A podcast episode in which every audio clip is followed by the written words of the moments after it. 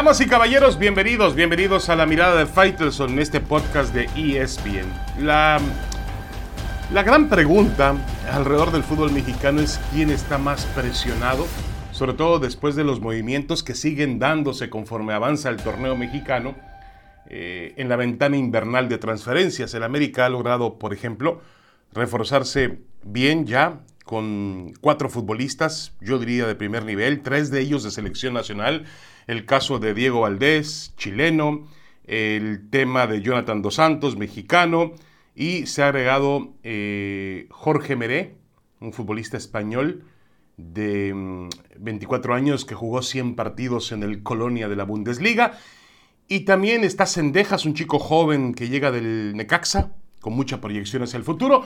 Y el quinto refuerzo es Paul Arreola, el mediocampista ofensivo el hombre que juega por las bandas para el conjunto del DC United y para la selección de Estados Unidos. Por eso hablo que tres de los cinco refuerzos son jugadores de selección nacional. El América está presionado, pero a ver, cuéntenme algo nuevo. ¿Cuándo el América no ha estado presionado? Históricamente el América debe ser el equipo del fútbol mexicano que más presionado arranca un torneo o más obligado arranca un torneo a conseguir el título.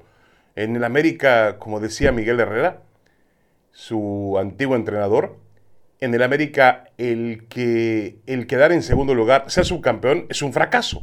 Entonces se entiende de esa manera. Pero eh, muchos de nosotros empezamos a ver, cuando empezamos a ver el fútbol mexicano hace ya algunos años, teníamos eh, solíamos llamarle al América millonetas. Eran los, los millonarios, los poderosos.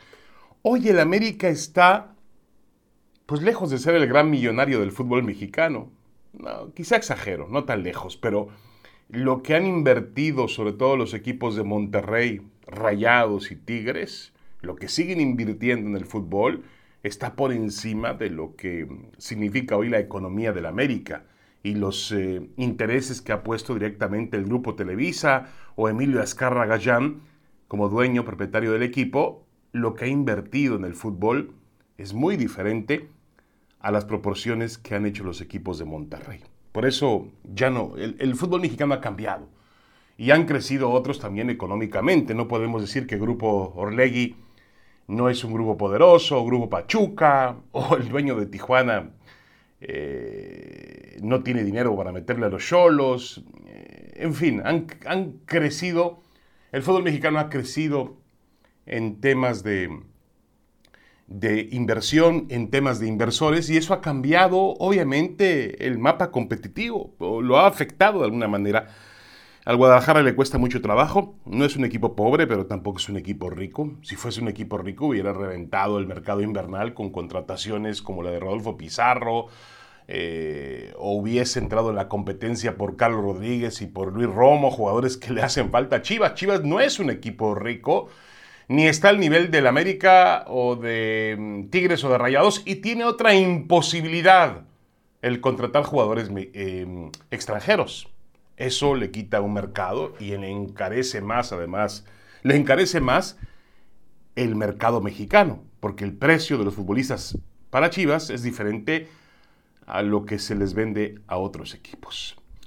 Em, bueno, igual Pumas, que se ha podido mantener ahí realmente aferrándose como un náufrago a la, última posibilidad de, sacar aire eh, cuando parece que se ahoga y realmente Pumas se mantiene competitivo por un milagro eh, llamado Andrés Lilini, ¿no?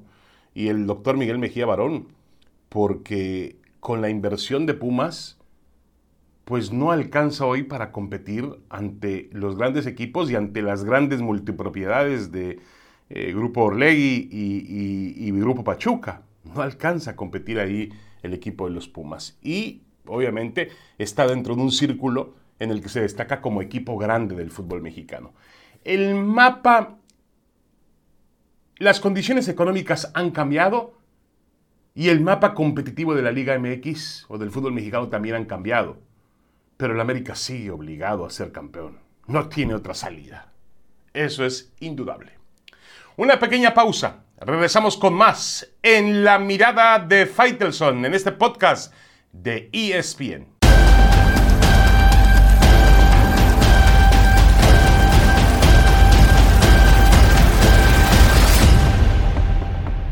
Muchas gracias por continuar aquí en la mirada de Faitelson. Vamos a hablar ahora de la selección mexicana de fútbol que a partir de la próxima semana va a afrontar pues una, una fecha FIFA que podría ser clave para clasificarse al Mundial. Va a ser clave, indudablemente, porque de acuerdo con lo que ha mostrado la selección mexicana, sobre todo después de los terribles resultados del 2021, el descarrilamiento que tuvo el equipo del Tata Martino, eh, ahora no tiene la oportunidad de perder puntos. Eso es evidente y vamos a ver cómo recupera el tema futbolístico. En México va a jugar la próxima semana con Jamaica en Kingston, una durísima visita sin Irving el Chucky Lozano que está sancionado para ese partido. Y eh, después recibirá a Costa Rica y a Panamá en la cancha del Azteca. Y aparentemente esos partidos iban a ser sin público, pero la Federación Mexicana de Fútbol ha conseguido una medida cautelar ante el Tribunal de Arbitraje del Deporte, con lo cual podría meter o va a meter, va a ser un experimento para colocar 2.000 aficionados en un estadio como el Azteca, 2.000 aficionados no son nada, y, va a tener público seleccionado, va a ser una especie de laboratorio para pues lo que vamos a ver en el futuro, la credencialización eh, del aficionado en el fútbol de México. Es decir, todos los aficionados que entren al estadio eh, van a tener que aportar sus datos en la entrada o van a tener sus datos, una base de datos, y sobre eso se podrá perseguir a alguien que eh, infrinja el reglamento, aunque no hay un reglamento para eso, o sea parte de este grito homofóbico, o vaya usted a, saber qué otro tipo de violencia puede hacer en una tribuna de fútbol. Pero bueno, el tema, para mí el tema principal no está en la tribuna, está en la cancha. Ahí es donde está la gran pregunta, ¿qué va a hacer Gerardo Martino? ¿Realmente hay tiempo para buscar, para cambiar, para experimentar, para probar otros futbolistas, otras formas, o quedarse con lo que ya conoce y que sin duda entregó malos resultados el año pasado? Los riesgos son menores y también mayores. Y bueno, para eso le pagan a, a Gerardo Martino. Hay algunos jugadores, pero aquí tengo yo una lista de futbolistas que de alguna manera eh, no han sido llamados últimamente a la selección mexicana y podrían de pronto aparecer como una posibilidad para generar un cambio en la selección mexicana. A ver, vamos a, a repasar la lista. Javier Chicharito Hernández, que está vetado o no vetado, oficialmente no lo está. Está Santiago Jiménez, el joven jugador de Cruz Azul. Eric Lira, también joven jugador ahora de la máquina. Rodolfo Cota, el portero de León, que ha tenido muy buenas actuaciones. Gerardo Arteaga, este defensor que también estaba vetado, semi-vetado, juega en el Genk del fútbol belga. Yo creo que va a ser llamado. Osvaldo Rodríguez, de, lateral de León. Alfonso Ponchito González, de, de Monterrey. Aldo Rocha, eh, mediocampista del Atlas. Rodolfo Pizarro, que acaba de ser repatriado por Rayados, Diego Laines, que juega muy poco con el Betis, JJ Macías, que no juega nada con el Getafe, y bueno, también hay que agregar a esta lista Angulo, el defensor central que salió del Atlas y que ahora juega en Tigres.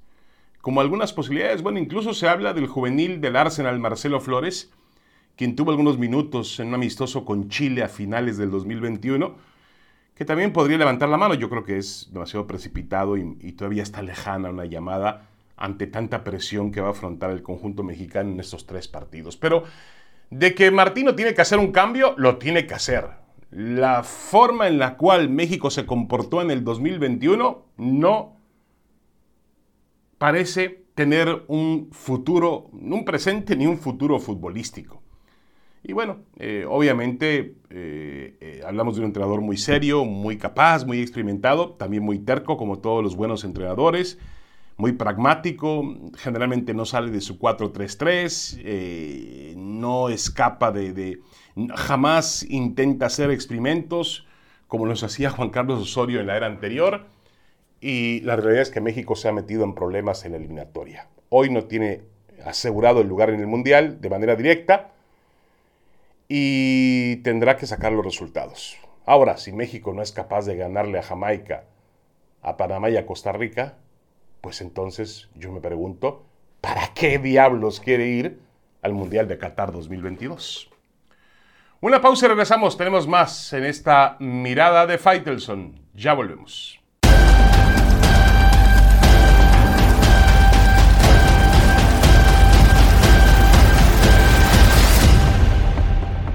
Regresamos a la mirada de Fighters en este podcast de ESPN.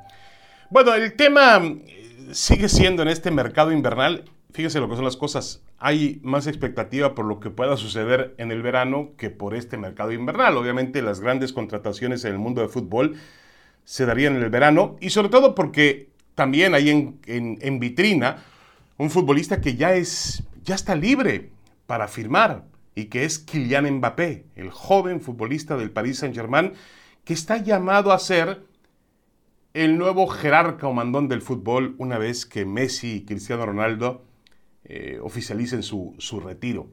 Así que mm, eh, me parece a mí que, mm, eh, tendremos un, un verano muy caliente en ese sentido, pero las cosas podrían adelantarse. ¿Por qué? Porque de acuerdo con rumores periodísticos, la única manera de enterarse de este tema, no hay otra cosa más oficial, el Paris Saint-Germain estaría convenciendo a Mbappé de renovar. Cuando todo el mundo da por hecho que iría a jugar al Real Madrid, el Paris Saint-Germain haría un esfuerzo por renovarle. ¿Con qué? Con muchísimo dinero, obviamente, y también con la promesa de armar un equipo muy competitivo y también con un as bajo la manga, que no estaba contemplado para muchos. La posibilidad de que Zinedine Zidane tome el control del equipo, el manejo casi casi total del equipo para la próxima temporada. Eso obviamente a un futbolista como Mbappé le abre otro tipo de horizonte, otro tipo de perspectiva. Y sí, podría eh, generar que en cualquier momento se anuncie un, un cambio de planes. Ahora bien, la pregunta que yo me hago es si Mbappé necesita al Real Madrid para ser el mejor futbolista del mundo. Que finalmente eso es lo que persigue eh, un jugador como, como Kylian Mbappé. Em, para mí la respuesta sería sí, totalmente.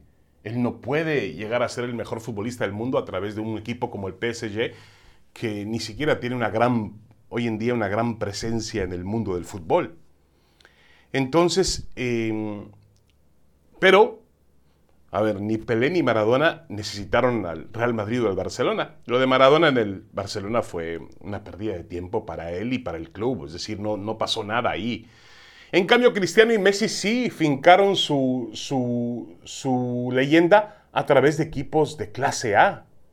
Sobre todo Messi, que duró tanto tiempo en el Barcelona, lo que dejó Cristiano en el Real Madrid.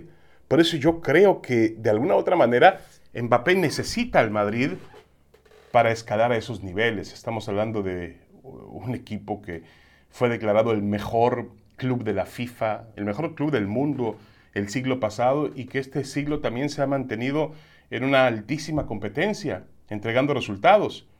Por eso eh, creo que Mbappé necesita al Real Madrid. Pero también el Real Madrid necesita a Mbappé. Y eso nos lleva a la pregunta, ¿quién necesita más a quién? Eh, yo, no, yo no veo al, al, Madrid sin un futbolista como Mbappé y no veo a Mbappé sin un club como el Real Madrid.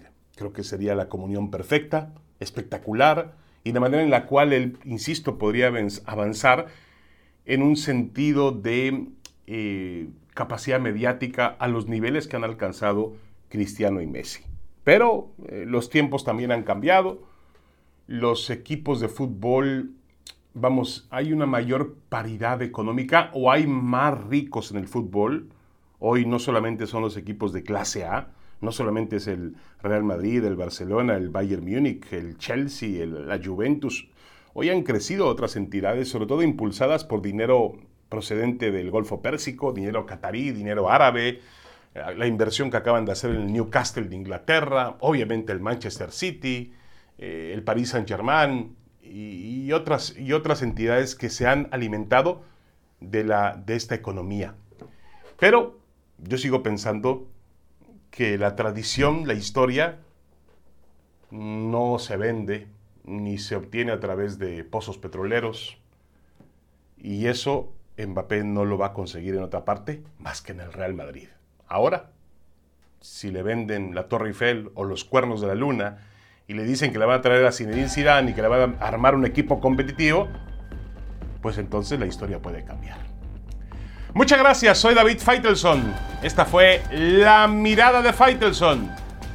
Los espero la próxima semana. Gracias.